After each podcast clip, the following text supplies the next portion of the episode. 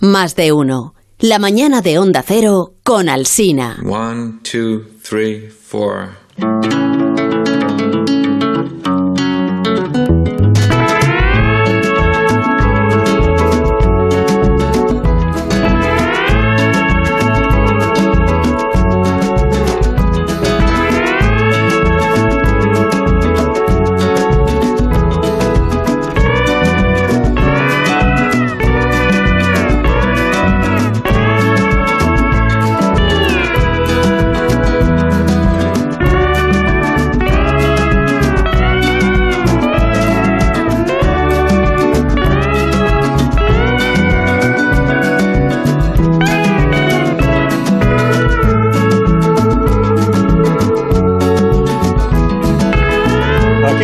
La cultureta de por las mañanas de los viernes en Onda Cero, donde Alsina más de uno, eh, con Sergio del Molino. Buenos días de nuevo, Sergio. Buenos días, buenos que ha días. polemizado con el cocinero del programa y no ha terminado bien la cosa, pero a pesar de eso, aquí continuáis los Pero, dos. pero fíjate, pero en realidad no estoy dolido, dolido y halagado a la vez por haber protagonizado parte del tramo anterior. No, y por, y por haber podido presumir que, de que bordas el piso. Eso, ahí iba, ahí iba. Estoy dolido ¿Quién- no por quién- los reproches del cocinero, estoy dolido eso? por tus reproches. ¿Quién, quién habla en esos términos? De, Pues- pues- entro pues- en la cocina y bordo el piso. Lo bordo, lo bordo, claro que lo Lo bordo. bordo. Pero es que lo bordo. Voy a traer aquí un tupper. A un ver día. si es verdad. Venga, a ver, si eso- o sea, al final todo, todo venía para confluir ahí. Todo ¿no? conduce a a, lo mismo, que es a ver si A ver si. cosas. Vale, venga, me comprometo. Los productos, ya he sacado hoy el pisto y los caramelos estos, ¿cómo se llamaban? Los caramelos que hemos dicho antes de regaliz, Mastiac, más Mastia.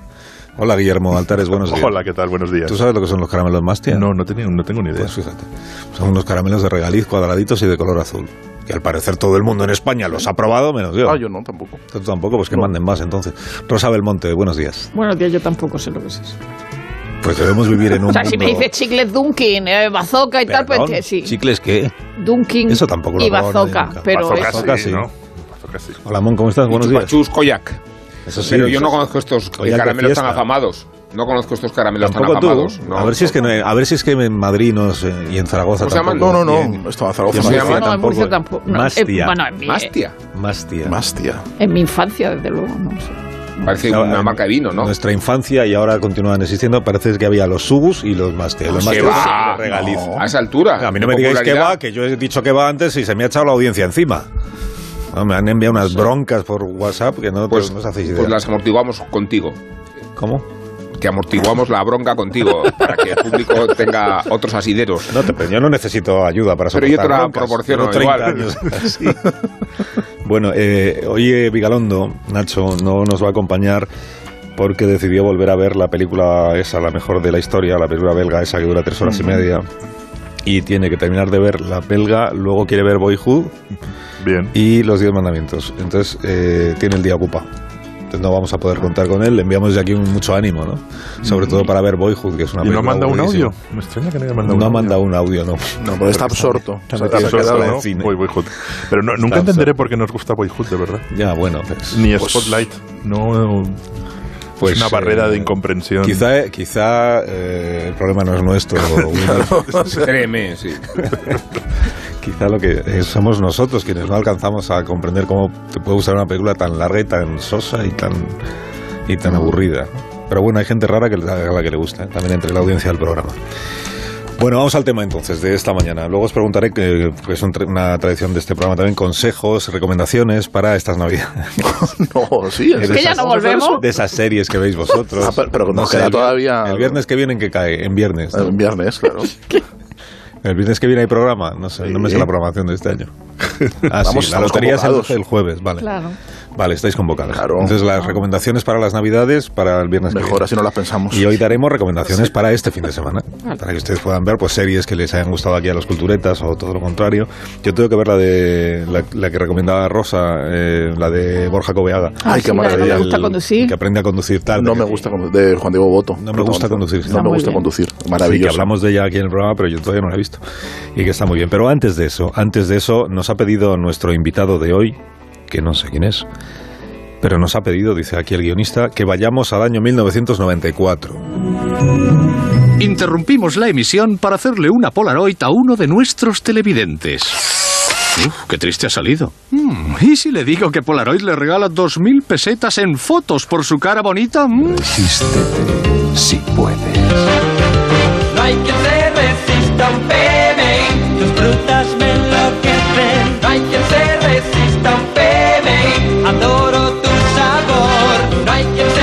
pausa de publicidad que estamos haciendo en comunicación con la televisión del año 94 PMI con frutas, postres y desnatados, sin conservantes y de larga duración. el guionista se lleva un porcentaje de, Con la colección de Elena Fortún de, marcas que no existen. Con la colección Celia de Elena Fortún, qué maravilla. Bueno, es posible que os suenen algunos de estos anuncios, eh, porque todos tenéis ya una edad. Se emitieron en televisión española año 1994. En aquel momento seguía siendo, creo que, la televisión más vista de España. ¿Cómo han cambiado las cosas? eh? Ahora todo el mundo ve Antena 3, con un 27,6% de share. share, Y recibe en tu casa. 27,6. Bueno, Antena 3 ya tenía un 25,7. Estamos en el año 94, o sea que Antena tenía cuatro años de existencia como cadena de televisión y yo creo que en el 94 ya no se le caían los micrófonos a los presentadores y eso que pasaba al principio. ¿no? Y ayudó ese, ese dato, ayudó a que ese dato de audiencia se produjera, que tenían los derechos del Mundial de Fútbol, como ahora. Ha llegado la hora de la verdad. Esta noche toda España pendiente de un resultado. Tenemos que ganar a Bolivia y pasar a la siguiente ronda. 90 minutos de tensión y esperanza. Toda la magia y la emoción del fútbol en un encuentro que va a hacer historia. Promociones del año 94 eran mucho más largas que las que se hacen ahora en la televisión, como estamos comprobando, y los locutores tenían igual la voz un poquito más eh, aguda que ahora, ¿no? Y hablaban así como con un poco más sal. Bueno, aquel año 1994, eh, José Ángel de la Casa, que era el narrador por excelencia de los partidos del fútbol, tuvo dos nuevos acompañantes, dos comentaristas de lujo, que se decía entonces y ahora. La estrella no convocada por Clemente del Real Madrid, que era Michel, y un director de cine William Houston se despide de todo el mundo cuando Garci van llegando estrellas de Hollywood a, la, a Pasadena, a la gran final, ¿no? ¿Quién has- ¿A quién tienes localizados por ahí? Bueno, justo detrás de nosotros está Michael Douglas y su mujer Diandra, que por cierto es española y lleva unas pequeñitas gafas de sol, no para hacer fotografías. También he visto a Kevin Costner. bueno, hay, hay muchos actores, lo que pasa es que ellos están en la parte buena, es decir, justo detrás de nosotros, a resguardo del sol. Entonces es muy difícil localizarlos, pero todas las primeras filas está llena de y cantantes de rock y hay mucha gente del mundo del La espectáculo. voz que, ¿Cuáles son, se, que apenas se adivina eh, debajo de este ruido infernal de las transmisiones de los Estados Unidos, de los estadounidenses, es la voz de este director de cine, eh, por otra parte muy futbolero, como saben todos los eh, aficionados del Sporting. Entonces, eh, eh, bueno, José Luis Garci, no sé si habéis reconocido su voz, han pasado algunos años, pero cuenta el propio Garci, que además fue cronista de aquel mundial para el diario ABC, que el mundial yankee, el mundial lo cubrí con mi máquina de escribir Olimpia a base de docenas de faxes fuera del área. Mi olla express modelo Mónica la cargó mi querido Mitchell, un 8 de seda por todo el país. Nada más llegar al hotel en Chicago, en Boston, en Nueva York, en Dallas o en Los Ángeles, lo primero que hacía era pedir el número del fax y averiguar si la cosa funcionaba muy de noche, porque en aquella época las crónicas, ¿verdad, Rosa? Se enviaban por fax. Rosa digo porque trabaja en el ABC, ¿no? Porque las crónicas de prensa las leía entusiasmado desde España un chaval, un adolescente de nombre Andrés. Y lo, porque lo cuenta él mismo, tal Andrés. Dice, una noche de primavera madrileña, mis padres se iban al cine a ver una película. Ese Garci, dijo mi madre. El del fútbol, respondí yo. Decliné la oferta de acompañarlos porque, eh, seamos serios, ¿qué hacía un comentarista de fútbol haciendo películas? Volvieron tarde y yo me estaba preparando para escuchar a José Ramón de la Morena. Menudo peliculón te has perdido, apuntó mi madre. Sus reverencias acaban de tener una niña de mes y medio. Enhorabuena.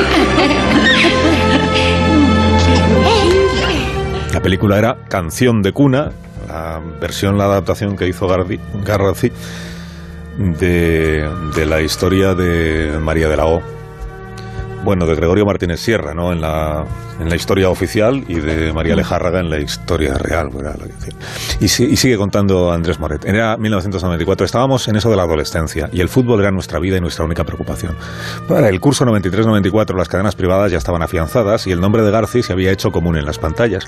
Participaba de invitado en concursos de televisión, llevaba ya dos años de tertuliano en Estudio Estadio junto con Di Stefano y con Manuel Alcántara. Garci y cine, esa asimilación mental que produjo la invitación de mis padres de ir a ver su nueva película, me duró lo que tardó en llegar el Mundial del año 94. Pero fue a principios del 95 cuando Garci, junto a un grupo de amigos, presentó un programa en el que ponían una película y después de verla se analizaba ahí la película entre mucho humo de cigarros, que era muy de. Desde el primer programa que vi de Qué grande es el cine, me di cuenta de que aquella tertulia era incluso mejor que Estudio Estadio. Ninguna aparición de Garci como comentarista deportivo iba ya a hacerme olvidar lo que verdaderamente era el revelador de un tesoro de valor incalculable. Bueno, este Andrés tiene apellido. Tiene de hecho dos apellidos. Caso, un caso singular. El primer apellido es Moret y el segundo es Urdampilleta. De manera que Andrés Moret Urdampilleta, buenos días y bienvenido a La Cultureta. Buenos días, muchas gracias, esto. Carlos. ¿Cómo estás? Muy bien, encantado de estar con vosotros. Bueno, estarás. eh, el libro que, del que vamos a hablar es un libro. Es todo Garci. Es todo sobre mi Garci. Es un libro de, que ha editado Atari Books. Es la editorial a la que le, le tenemos un enorme cariño aquí. Y ellos a nosotros, porque cada vez que sacan un libro que lo cuidan, lo cuidan muchísimo. 857 páginas, es decir. Bueno, son 861. Muy bien aprovechadas, muy bien aprovechadas. Más, un- más van los sellos de volver a empezar. Eso no tienen número la, la página. Y en tapa, y en, y en la tapa última, no, dura. no, la última termina, la última página numerada son, o- sí, 859, es verdad. sí. 859 páginas. Y, y habrá una segunda parte del libro, Andrés. Y que fueron las memorias de Pedro J. Sí. No, no. Bueno, cuéntanos, eh, yo he esbozado un poco de dónde te nace a ti la, y puedo decir la devoción por José Luis García, ¿no? Sí, una devoción absoluta. Una desde, devoción entonces eh, no he dejado de seguir todo lo que hace en radio, televisión, películas y gracias a Eduardo Torres Dulce, que es un amigo común, pues acabamos en este periplo editorial de Atari Books en el que bueno pues eh, hemos tenido la suerte de colaborar en, en- en- en la formación y en la creación de, de estos libros juntos. Y, y la verdad es que ha sido un gustazo poder eh, eso que te dicen no conozcas nunca a tus ídolos eh, porque se te van a caer eso para mí ha sido todo lo contrario. O sea siempre ha sido una persona cordial afable siempre dispuesto a echar una mano en lo que hiciera falta y yo pensaba en no entrevistarle porque es una persona que es muy pública y hay muchas entrevistas y ya tenía mucha información y, y un día Eduardo me insistió que tenía que ir a entrevistarle y tal y yo fui a entrevistarle Eh, estuvimos toda la tarde pues ya se hacía de noche, digo, bueno, ya me voy, ya, muchas gracias por todo. dice, no, no, si tienes que volver. Y todavía nos queda mucho por, por hablar. Y fueron tres tardes más enteras, o sea, dos tardes más enteras, eh, hablando de, de su cine y de, lo que a él le parecían las cosas, de Dios, de, vamos, de, todo, vamos. Es que ningún tema le es ajeno a, a Garci. Y ahí además le haces una pregunta y se te va la tarde. Porque es- y entonces, eh, tú, claro, cuando tú sabes, cuando tú empiezas a saber quién, quién es José Luis García es cuando está haciendo ya el programa de televisión de, de este programa era en la 2, ¿no? La 2 fue en Telemadrid. Hubo- No, al principio dos- era televisión española. Tuvo dos edades, ¿no? Dos y ahora, eh, Y ahora. ahora también. Ahora- Qué grande es el cine, dices. Qué grande- sí, es el cine. No, quiero decir que cuando tú conoces a Garci, Garci ya es una celebridad en España, porque ya le conocíamos los que teníamos más, los que tenemos más años que tú. Y menos que Sergio del Molino. No, ya le conocíamos, a Garci le conocíamos, eh, sobre todo como el que había ganado el Oscar, ¿no? Ah. por volver a empezar. Eh, como el que había hecho asignatura pendiente, ¿no? Como un señor que venía del partido, que había militado en el Partido Comunista, que esto en aquella época era un, un rasgo muy Y decía, de y decía carrera. que firmaba la papeleta, que él votaba comunista y firmaba la papeleta, con lo cual era voto nulo, claro.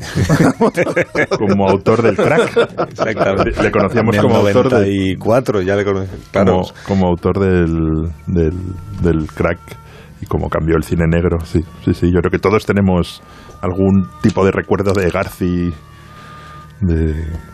no sé. Y a, a mí me gusta Bueno, mucho de... y el rec- Recuerdo que se va desvaneciendo en el No, caso y de el, y el recuerdo de García hablando en inglés en, inglés. la ceremonia de los Oscars. ¿Fue No, en blanco? No decías los recuerdos. En el caso de mi, de mi casa, es que las tertulias Bueno, era de casa para se nosotros, trasladaban directamente. O sea, era como cruzar la cuarta pared porque la, la tertulia de García que hacía en la tele o la radio, cuando presentaba el programa nocturno de asignatura Asignaturas pendientes, pendientes. En, en plural, ¿eh? Eh, plural. eh, en plural. Pues luego se trasladaba a mi propia casa, entonces veías que los personajes de la tertulia se corporizaban en, en tu salón. Con, el, mi- con la misma humareda, me imagino. El otro día Diego. Fortea sacó a los extraterrestres y estaba tu padre y estaba García, Sí, claro, sí, en sí, ese sí, programa de radio. Estaba tu padre García y Pumares, ¿no? Y, Y Ana Rosa. Y Amilibia era, ¿no? Amilibia yo creo que estaba. Y Ana Rosa. Y Ana Rosa. Yo quería preguntarte, se, va- se van a reír de mí, es... eh, Sí, pero porque eso en todo caso. Es, eh, Sí, es verdad, vamos a preguntarle es- algo a Andrés. la- Sí. eh, Ya que ha venido. digamos, me, ha- me ha- me ha gustado mucho de tu libro la descripción del Madrid de los, de los años 40 y 50. Ahora viene porque se van a reír de mí. Todos esos cines que existían en el barrio Salamanca. El cine, los he apuntado, el cine Alcántara, Tívoli, Ibiza, Ayala, Sáenz de Baranda, Salamanca, Jorge Juan Benyuri y Narváez. Lo peor es que estoy en la mayoría de ellos. Claro, los has cerrado todos. Has cerrado cazando todos. películas, cerrado. cazando películas en programa del, del Tívoli, me, me acuerdo mucho donde vi Espartaco, del, del Narváez, que yo creo que eran son los, Claro, los porque Renoir. Y, y me- me ha parecido realmente muy bonito es- es- esa descripción de ese Madrid y de esa eh, pequeña clase media cuando él dormía en un dormía en el salón y luego ya el, el gran avance social de la familia es cuando se compran un piso donde cada uno tiene su habitación y tiene una mesa para estudiar. De eso hablaste mucho con, con, con Garci, te lo, te lo contaron sus amigos, porque todavía conserva amigos de, de aquella época, ¿no? de aquel Madrid de los años 40-50, que su padre fuese, fuese peluquero en el, en el, en el Palace. Realmente es, no sé, a mí esa parte me ha, me ha gustado mucho porque reconozco mi familia, reconozco historias que escuché a mis abuelos, a, a mi tío, a mi, a, a mi madre. O sea, es de repente una historia muy, muy, muy cercana, ¿no? Aquel Madrid de la posguerra, de la inmediata posguerra. Bueno, ten- tenemos la suerte de que García ha escrito mucho y muchas cosas que, eh, del- vamos, la mayoría de las cosas que, cuento es porque las he recogido de algún sitio o de otro en las que él lo ha contado. Lo que pasa es que está muy esparcido y el trabajo ha sido recopilar de muchas fuentes esa descripción que él ha hecho. Aparte de eso, luego la hemeroteca de la ABC, que es una cosa espectacular, eh, el tener gratis acceso a todo ese mundo, eh, pues me, me pasaba horas en la hemeroteca de ABC un poco leyendo cómo era la, la- la- la sociedad de esa, de esa época y, y viendo pues eh, que se había derruido un, un edificio en, en, en Madrid y eso había sido una auténtica catástrofe a nivel local y a nivel español, que un edificio se cayera y tal. Entonces, eh, como que te vas metiendo en ese mundo, pero siempre a través de lo que te cuenta Garci. Entonces, a través de todas esas fuentes que he ido encontrando de Garci, he ido, he ido metiéndome en ese mundo de ese Madrid eh, que, que eh, yo no conocí, evidentemente, pero que eh, lo he reconocido como muy, muy propio. Me, me encantó los lujos que contaba, decía los lujos que tenía la familia. Tener una radio y comprarse el periódico todos los días.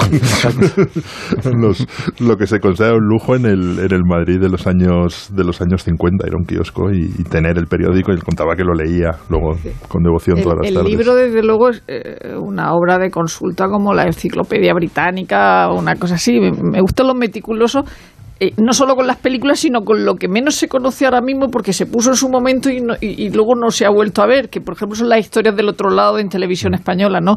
Y como él, eh, o sea, la parte de la ciencia ficción y, y como ese momento en que después de que Calviño le hubiera hecho la puñeta, que es la razón por la que él deja, deja el cine, luego Pilar Miró le dice, eh, le ofrece hacer esto y él dice, bueno, dice que es como uh, un tren eléctrico, Exacto. ¿no? Es decir, que podía hacer lo que me diera la gana. Es decir, estas, estas historias del otro lado se pueden ver, se, se, se- Ahora mismo están disponibles en televisión española, en la web de televisión española, se pueden, se pueden ver y aparte están en DVD también. Eh, y la verdad es que son una maravilla el poder ver, eh, porque la- entre la primera y la segunda parte de la filmografía de Garci visualmente eh, es la noche y el día, son dos conceptos totalmente distintos. Y, y ves, eh, en, en las historias del otro lado puedes ver... cómo, cómo experimenta con, con mu- mucho el juego visual, cosas que él nunca había ido a la escuela de cine, con lo cual eh, él, eh, su escuela de cine cuenta que había sido trabajar para Dibildos, eh, escribir, luego ayudarle en producción. y de ahí ya salta al, al- a, a dirigir. Pero él dice que al principio era un director que era eh, guionista, básicamente. Era un guionista que dirigía. Eh, y a partir de esas historias del otro lado que le dan para hacer lo que le da la gana en televisión española, eh, entra otro cine absolutamente distinto, más visual, más visualmente John Ford, si, si podemos usar la comparación, y, y- y eso ya nunca lo abandona. O sea, ya es, es- es el estilo que, que- que define ya la segunda parte. ¿Has visto toda- todas las películas? ¿Has podido verlas Sí, sí. todas? Y después de haberlas visto todas, ¿te puedo preguntar cuáles son tus tres favoritas? Sí, eh, mi favor- No puedo preguntar la pregunta ya. Sí. he dicho. Otra cosa, es- otra cosa es que te lo diga, pero... Mi favorita es You Are the One, eh, después Tío Vivo y la última Las Verdes Praderas. O sea, ninguna de las que normalmente de las se que diría como... cualquiera, cualquier espectador. Sí, ¿no? es verdad. El espectador diría el crack. es. Crack, claro, diría el crack. Eh, Volver a empezar. Las verdes praderas es maravillosa. sí. asignatura pendiente. Sí, yo creo que esas tres eh, son las que Sí. más se dirían. Es- sí, sí. Es curioso que cuando alguien conoce mm, a fondo algo, eh, su, su criterio su criterio cambia, es normal. Eh, eh, yo quería... Tengo que hacer una pausa, ¿me dejas, Sergio? Pues Sí, te tú voy a dejar, tú no me queda más más. remedio. Sí. No me queda- No, si es una manera de hablar ya. Ya, ya. Una pausa y enseguida continuamos hablando de José Luis García con Andrés Moret. José Luis García en sus mil eh, facetas, que todas tienen que ver con la literatura, por otra parte, con la escritura y lo que da de sí luego la escritura. Una pausa. Ahora mismo seguimos aquí en la cultureta de por las mañanas, que es la buena. Más de uno en Onda Cero, donde al...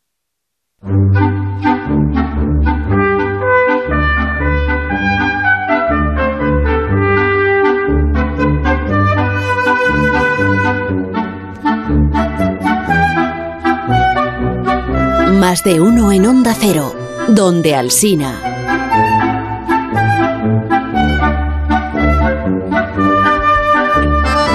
Sergio del Molino ya ahí dispuesto porque Ya me he puesto el- me- me he puesto el micrófono Pero antes de que Sergio haga su, su pregunta, Andrés, eh, como has intentado que esté todo Garci en el libro, has conseguido encontrar, porque esto el día que hablamos aquí, la última, una de las últimas veces que ha venido García al programa, estuvimos hablando de que cuando eh, él hacía radio, eh, en el programa de Hermida, él escribía un cuento diario. Era como, pues, serían tres minutos, y cada día escribía un relato distinto. Y luego lo leía él, y era una cosa preciosa. Y no ha habido, nosotros no hemos conseguido encontrar ese material en ningún sitio. Él tampoco. Y tú Tampoco. tampoco. Imposible. Eso nos falta, ¿ves? Qué pena. Y me hubiera gustado porque hubiéramos publicado un libro con los, con los relatos, Con los relatos de de, Garci, Garci sí, sí. de aquella época. No, no se nos ocurre ya dónde buscar eso. Ni Diego Fortea. Si Diego. Fortea no lo encuentras, que no está Diego Fortea sitio. con toda su red de traficantes de documentos sonoros que hay. Casetes. de casetes que tiene por ahí a- localizados a todos los frikis que han grabado cosas Sí, de la sí, radio sí, en a- a España. todos y los proveedores de material, de- del deep, eh, ¿cómo se llama?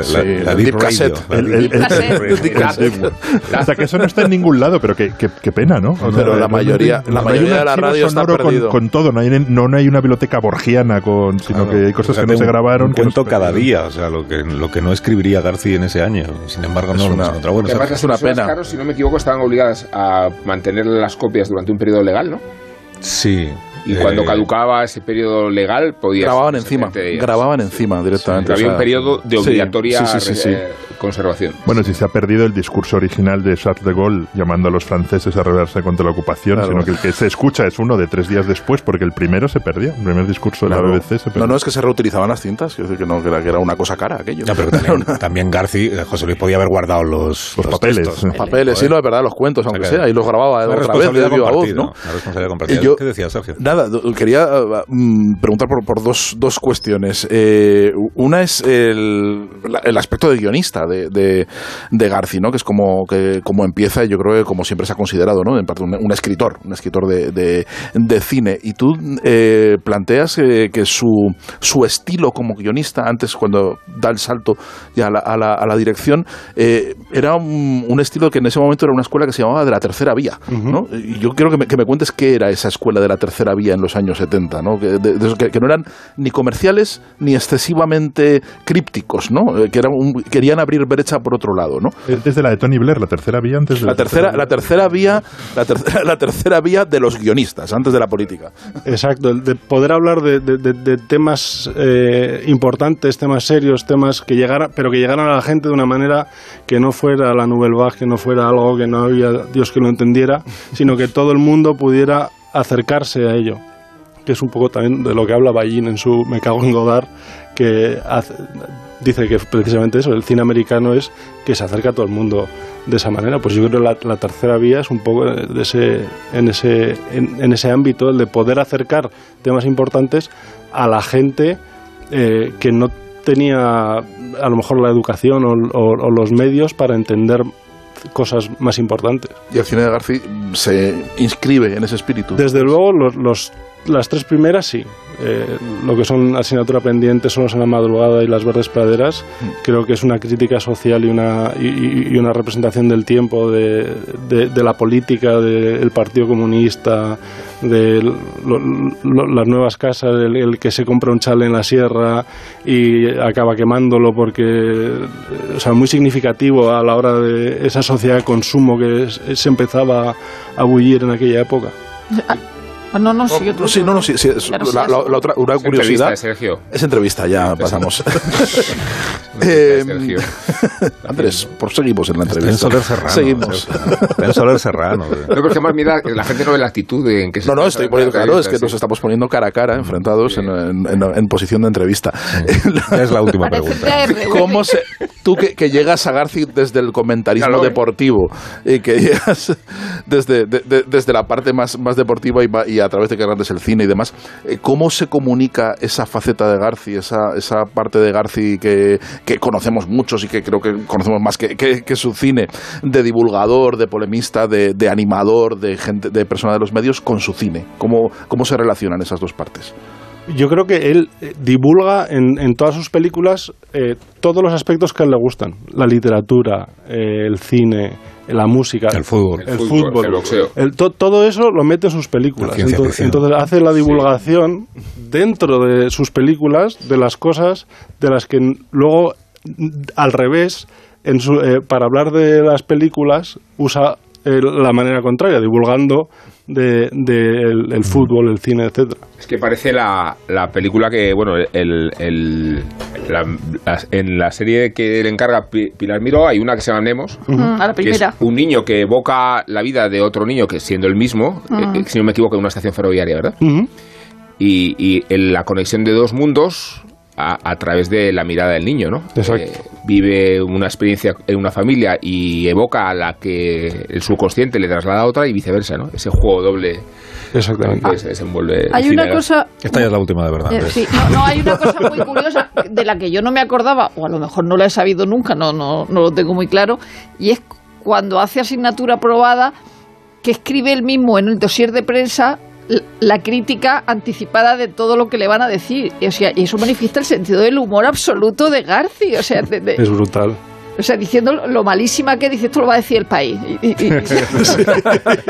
y empieza a decir, pero una, una, unas cosas alucinantes.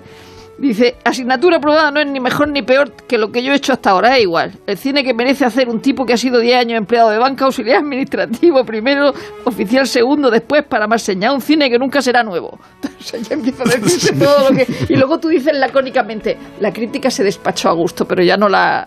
No, no acotas que dice la, Exacto. la crítica. Tenemos que encargarle a Diego Fortea, que es el, el arqueólogo nuestro de la radio, a ver si nos encuentra la noche en la que García, en su programa de Antena 3, anunció que dejaba el cine.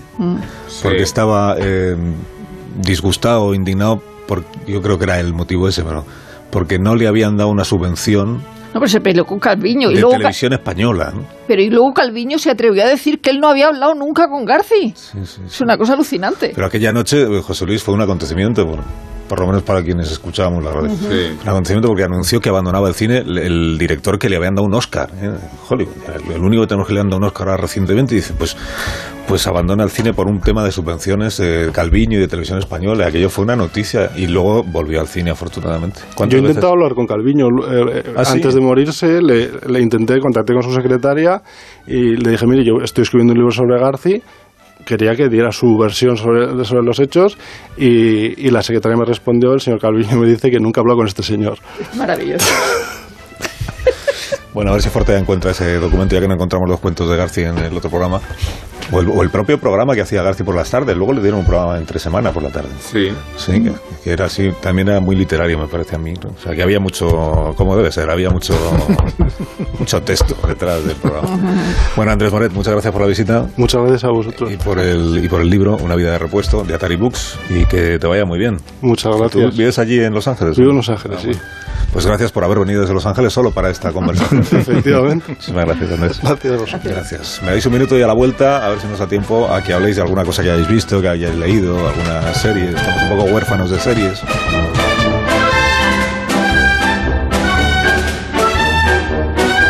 Más de uno en Onda Cero. Más de uno en Onda Cero, donde Alsina.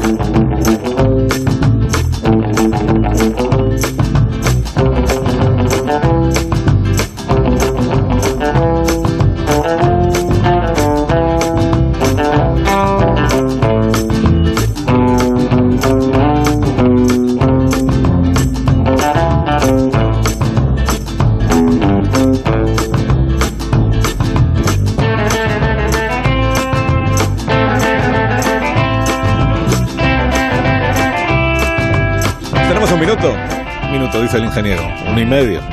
No, un minuto. Un minuto para, para que me digáis qué, qué tenemos que ver entonces este fin de semana. No me gusta conducir, la de No, Borja conducir. Sí, sí, sí, sí. muy- sí, pero mucho, mucho. Mucho. Sí, sí, sí, muy a favor. Vale, esta de autodefensa. Autodefensa. Autodefensa no ha gustado a nadie, salvo a mí. Pero sí. ¿Esta cuál es? No Autodefensa. viste, no viste Ah, la de las- detalles, ¿eh? No, pero ya A habló las de ella a Nacho Vigalondo, que también Sí, le a. Nacho también le gustó. Nacho es, un- es la serie producida por Filmin eh, de estas dos chicas que viven en Barcelona y van eh, haciendo el ganso y, y son episodios muy cortitos en los que cuentan un poco su vida y son como viñetitas. Me ha gustado mucho a Pablo. Iglesias. ¿Esta es esa? ¿Le ha gustado a Pablo Iglesias? Sí, por el empoderamiento femenino y por Sí. esas cosas. Pero realmente es una serie de, de- de dos tipas muy jetas y muy vagas que van haciendo que van haciendo el ganso por Barcelona y eso a mí me parece gracioso. The White Lotus está. ¿A quién le gusta? Eso le gusta a Willy. Yo he visto dos la de la nueva temporada. temporada y me parece maravillosa. Me parece tan buena como la Yo- primera. Yo recomendaría a quien no lo haya hecho, incluso a quien lo haya hecho, volver a ver Happy Valley porque Movistar ha vuelto a colgar porque estaba desaparecida la primera Ah. y la segunda temporada. Porque y en enero se estrena la el tercera. enero, Ah, pero bien. es que además, Es una buena 1 de enero se estrena en Gran Bretaña y el 3 o el 2, el 3 o el 4 en España. o Seguirán sea que tomando té en todas las escenas. al principio bien. de enero ya vuelve la Happy Valley. tercera. Y que nadie se pierda el domingo a las 4 de la tarde. La Bueno, final. bueno, Francia bueno. contra Argentina. Este es el acontecimiento cultural. ¿Pero eso qué serie la es esa? ¿Qué serie Pues hasta es esa? llegado. No Que la tengáis una buena, una buena cultureta larga esta noche a la una y media. Adiós, Amón. Adiós, Rosa. Adiós. Adiós, Adiós. Adiós, Sergio. Adiós, adiós. En tres minutos, noticias de esta hora. Más de uno en Onda